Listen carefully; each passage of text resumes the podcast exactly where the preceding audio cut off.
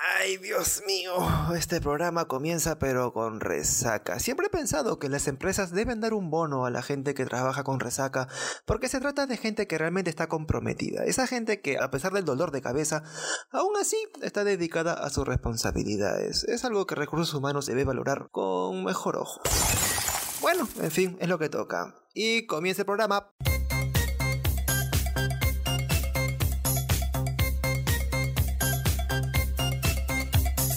Olis, mis criaturas mágicas.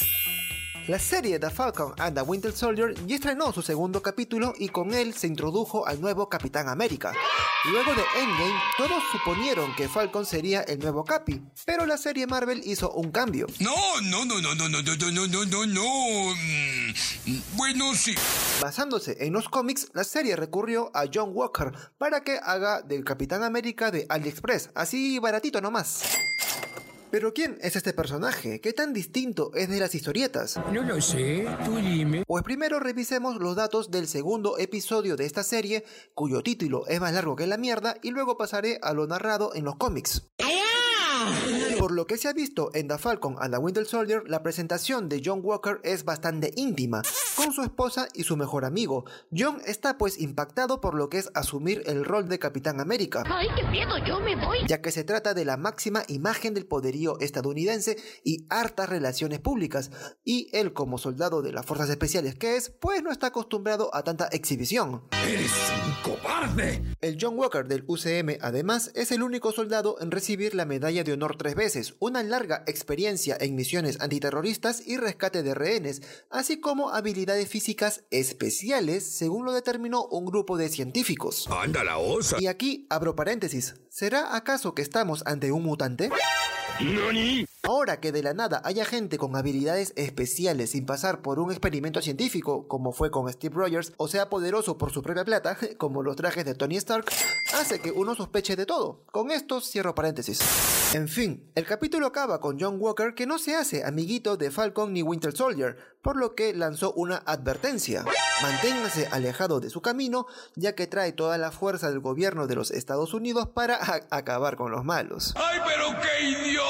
Y qué mejor que este cierre para contarte ahora sí quién es el John Walker de los cómics. ¡Me muero! El personaje apareció por primera vez en el Capitán América número 323, publicado en 1986. Su apodo original era Super Patriota y fue planteado como la antítesis de Capitán América, es decir, el lado malvado del patriotismo. ¿Quién tiene el poder? A diferencia de Rogers, Walker era más realista y pragmático, por lo que no le temblaba el dedo cuando se trataba de hacer lo mejor para Gringolandia. ¡Puta, qué asco!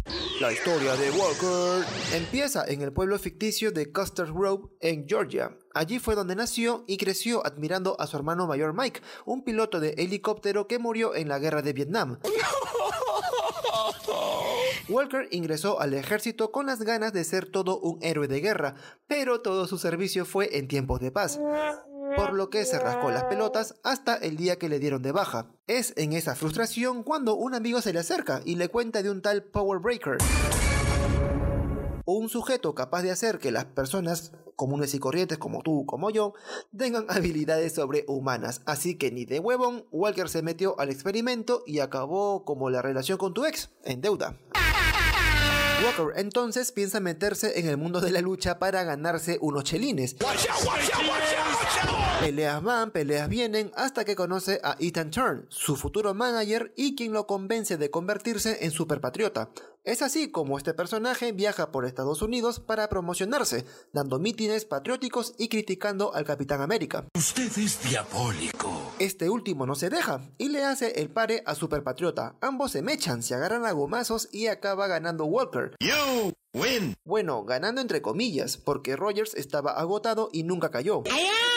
Sea como fuese, el resultado sirvió para que Walker sea considerado como el más bravo de los bravos, el ya no ya. Luego toma otro impulso de popularidad cuando frustra un atentado terrorista en Washington. ¡Anda la osa! Ahora, ¿en qué momento Superpatriota se hace Capitán América? No lo sé, tú dime. Pues el día que Steve Rogers mandó todo al carajo cuando fue citado por la Comisión de Actividades Sobrehumanas. El capitán simplemente no quería atarse a una agenda política sucia y mañosa como en la vida real. Ay, no, eso di jamás. Entonces, el nombre de Walker suena entre los candidatos y finalmente acepta convertirse en el nuevo Capi a pesar del raje que se había metido. Pero ¿sabes qué? ¿Ay qué? El tiempo le daría la razón a Rogers porque Walker llega a cuestionar las acciones anticomunistas del gobierno gringo en América Latina, y eso que no sumamos a la fórmula su inestabilidad emocional. Y ya para ir cerrando, Red Skull prepara trampa maldita. y hace que Walker pelee otra vez contra Steve Rogers. La diferencia es que ahora sí Walker es derrotado. Al rato Rogers y Walker son citados por la Comisión de Actividades Sobrehumanas. A Rogers le ofrecen el uniforme de Capitán América otra vez, algo que rechaza al principio hasta que el mismo Walker, quien tanto lo criticó, lo convence de que vuelva. Al final, las autoridades inventan un reporte de la muerte de Walker para otorgarle una nueva identidad. ¡No te lo puedo creer! Si esto no fuera poco, la psicosis de Walker fue tratada con una hipnosis para que olvide todo su pasado y vuelva a la vida civil como tú, como yo, como un huevón más. Digamos que esta es la historia original de Walker y la más vinculada al Capitán América, porque luego él tiene su propia identidad como US Agent y forma parte incluso de los West Coast Avengers. Anda la osa. Su personalidad sigue siendo casi la misma, siempre en el dilema entre obedecer órdenes y hacer lo que él considere mejor para su país. ¡Puta, qué asco! Ahora, puedo arriesgarme a decir que el Capitán América de AliExpress de la serie The Falcon and the Winter Soldier podría acabar como el villano patriota de los cómics al sobredimensionar sus nuevas responsabilidades. Algo así como sucedió con Bob Esponja cuando se hace vigilante del aula y caga toda la ciudad. Protegeré a todos los débiles en el aula. Pues bueno, Walker puede emborracharse de poder si es que no asimila el valor de su nuevo uniforme. Ya con esto, amigues de la vida, cierro el podcast de hoy. No te vayas, chavo. No se olviden por favor de dejar su like, su besito en la pantalla y hacer su comentario en el correo andre.suárez.depor.pe. Los mejores comentarios los leeré en la próxima publicación de Dale Play. Así que ya con esto me retiro, mis ositos calatos. Alaos.